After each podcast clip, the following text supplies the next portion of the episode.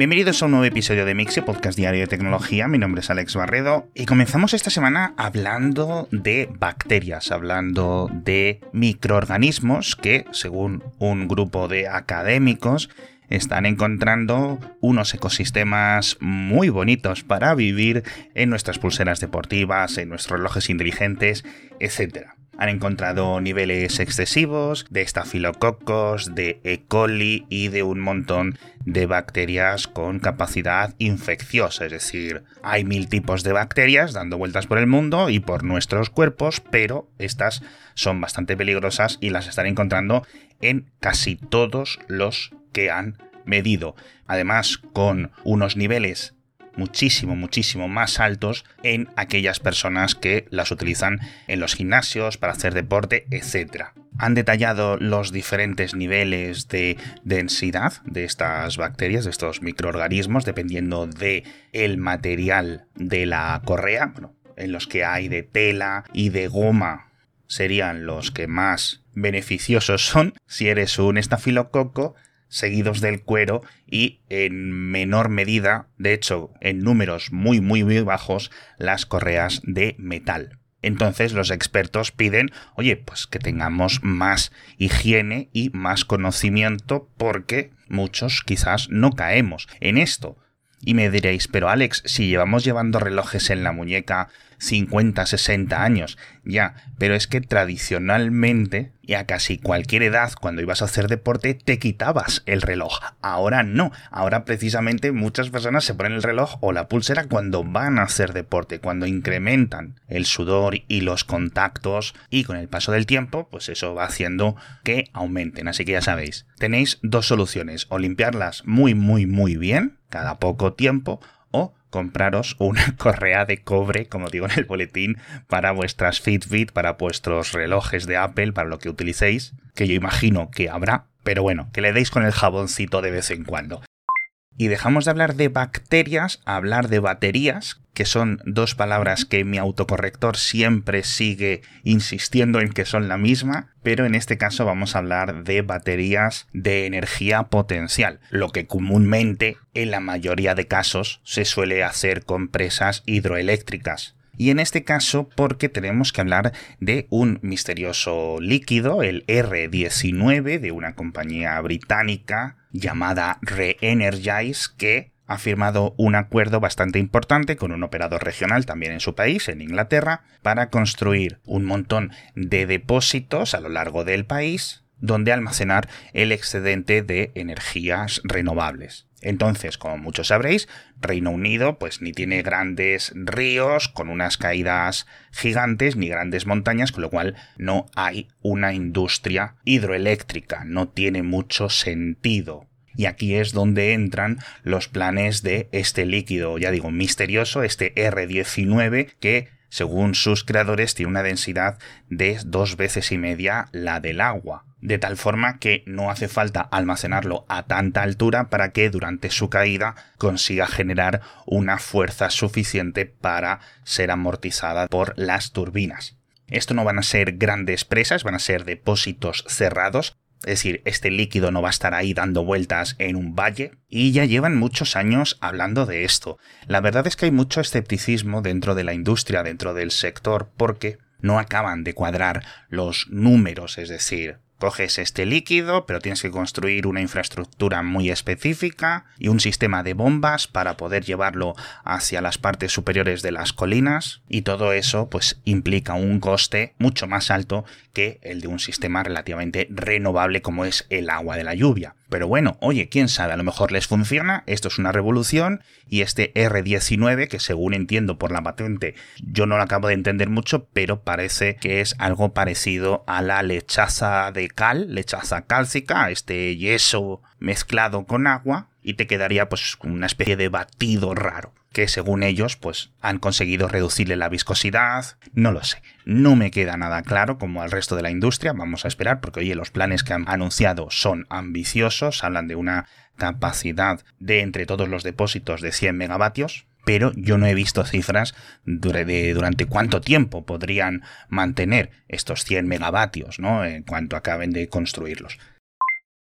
Y nos vamos ahora a hablar de conexiones a Internet, porque tengo noticias que están más o menos relacionadas. La primera viene desde Mongolia y es que Starlink, la red de conexión por satélite de SpaceX, ya está funcionando en el país asiático desde hace unas semanas, lo cual está trayendo preocupación en China porque China y Mongolia comparten una frontera gigante que además ha sido fuente de conflicto a lo largo de la historia. Son como 4.700 kilómetros de frontera y un ciudadano chino que viva relativamente cerca de la frontera podría conectarse a un satélite de Starlink que esté circulando en órbita dando señal a Mongolia o a otros países cercanos y su conexión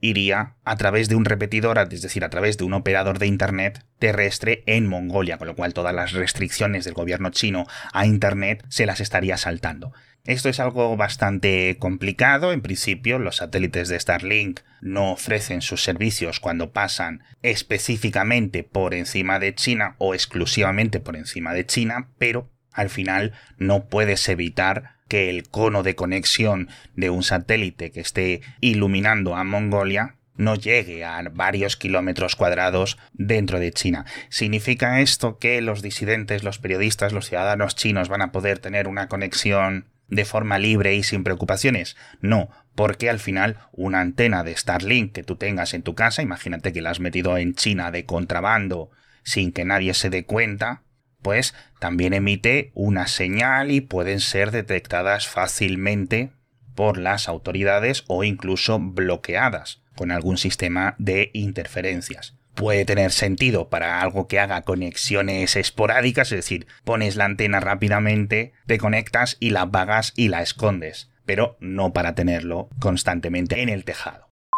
Dejamos Asia y nos vamos a África porque hace unos días, bueno, realmente hace un par de semanas, hubo un desprendimiento submarino en el cañón del río Congo que rompió dos de los grandes cables de conexión africanos, el SAT-3 y el WACS, y entonces toda esta zona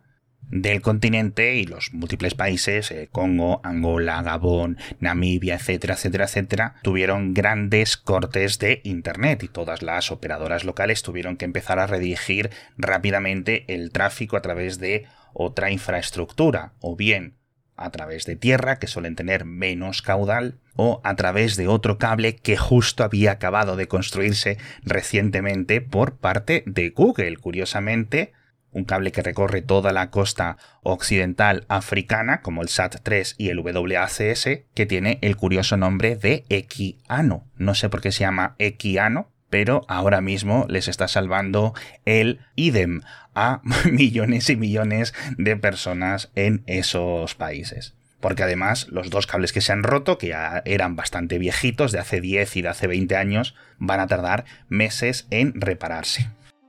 Y lo que no va a tardar, lo que no se va a retrasar es nuestro patrocinador, porque ya sabéis que el 23 de agosto llega a Disney Plus la nueva serie original de Star Wars, llega a Ahsoka una serie que personalmente le tengo muchísimas ganas porque por fin vimos a Sokatano, a este personaje tan carismático de Star Wars, aparecer en acción real y ahora tiene su propia serie. A nivel de efectos especiales va a ser increíble, os dejo el tráiler en las notas del episodio, no os voy a contar absolutamente nada de la serie, pero por fin vamos a poner tener respuestas a muchas revelaciones y descubrir muchos secretos de toda la saga Star Wars. Así que ya sabéis, el 23 de agosto, en muy poquitos días, mucha acción, mucha intriga, emociones en exclusiva en Disney Plus. Y no nos vamos a una galaxia muy lejana con nuestro patrocinador, nos vamos aquí al lado, a la Luna, porque precisamente la misión Luna 25 de la Agencia Espacial Rusa ha tenido un error técnico que no han dicho y se ha estrellado contra la superficie. Tenía que haber alunizado en el polo sur lunar, de hecho se esperaba que fuera la primera misión en llegar al polo sur lunar, y no ha sido así. Ya os digo, estábamos en una especie de mini carrera espacial porque si todo sale bien, el día 23, el miércoles, debería de aterrizar o alunizar la sonda india Chandrayaan 3 también en este polo sur de la Luna y es que la verdad es que nuestro satélite es muy gafe los últimos 3-4 años. Hemos visto estrellarse a la sonda japonesa Hakuto hace unos eh, meses, la sonda israelí, las misiones chinas, misiones indias, el rover Kuwaití, que iba también dentro de la sonda japonesa, etc. Es decir, que salvo una misión china en 2020, desde entonces todos son fracasos a la hora de alunizar. Vamos a esperar si el rover indio consigue romper la maldición en unos días. Hablamos de Spotify que parece que no sabe qué hacer con los podcasts de sonidos relajantes, con los podcasts estos de ruido blanco, ruido gris, ruido marrón, ruido de todos los colores, porque se ha filtrado un informe interno de la propia Spotify que dice que se ahorrarían unos 35 millones de euros cada año si bloqueasen este tipo de contenido en la plataforma. 35 millones de euros en publicidad que tienen que pagar a los creadores de podcast, entre comillas creadores de este tipo de contenido que suben estos episodios generados por una máquina a Anchor, a una subsidiaria de Spotify y que reciben unos pagos publicitarios por parte de la empresa. Entonces, Spotify no sabe si ocultarlos, prohibirlos, cortarlos, porque son relativamente similares y, oye, al final pues han encontrado una especie de agujero en el modelo de negocio de Spotify. Y es que de verdad me parece completamente insultante que haya gente ganando más dinero con estos entre comillas, podcast que la mayoría de músicos y de bandas que suben sus canciones a Spotify.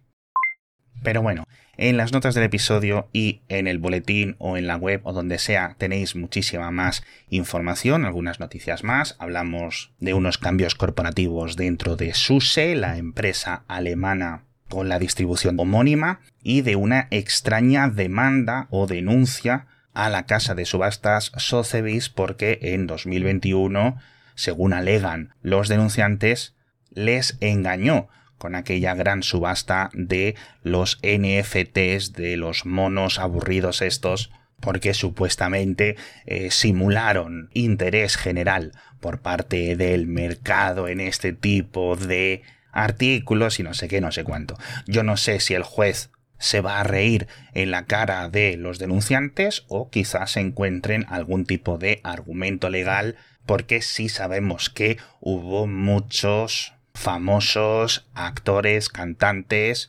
influencers y demás dando alas en 2020 y en 2021 a todo este tipo de locuras y de, en realidad, sistemas de casinos digitales. Entonces, la verdad es que no me sorprendería ningún tipo de sentencia al respecto. Y con esto me despido por hoy. Muchísimas gracias a todos por estar conmigo un día más y nos vemos mañana con más noticias de tecnología.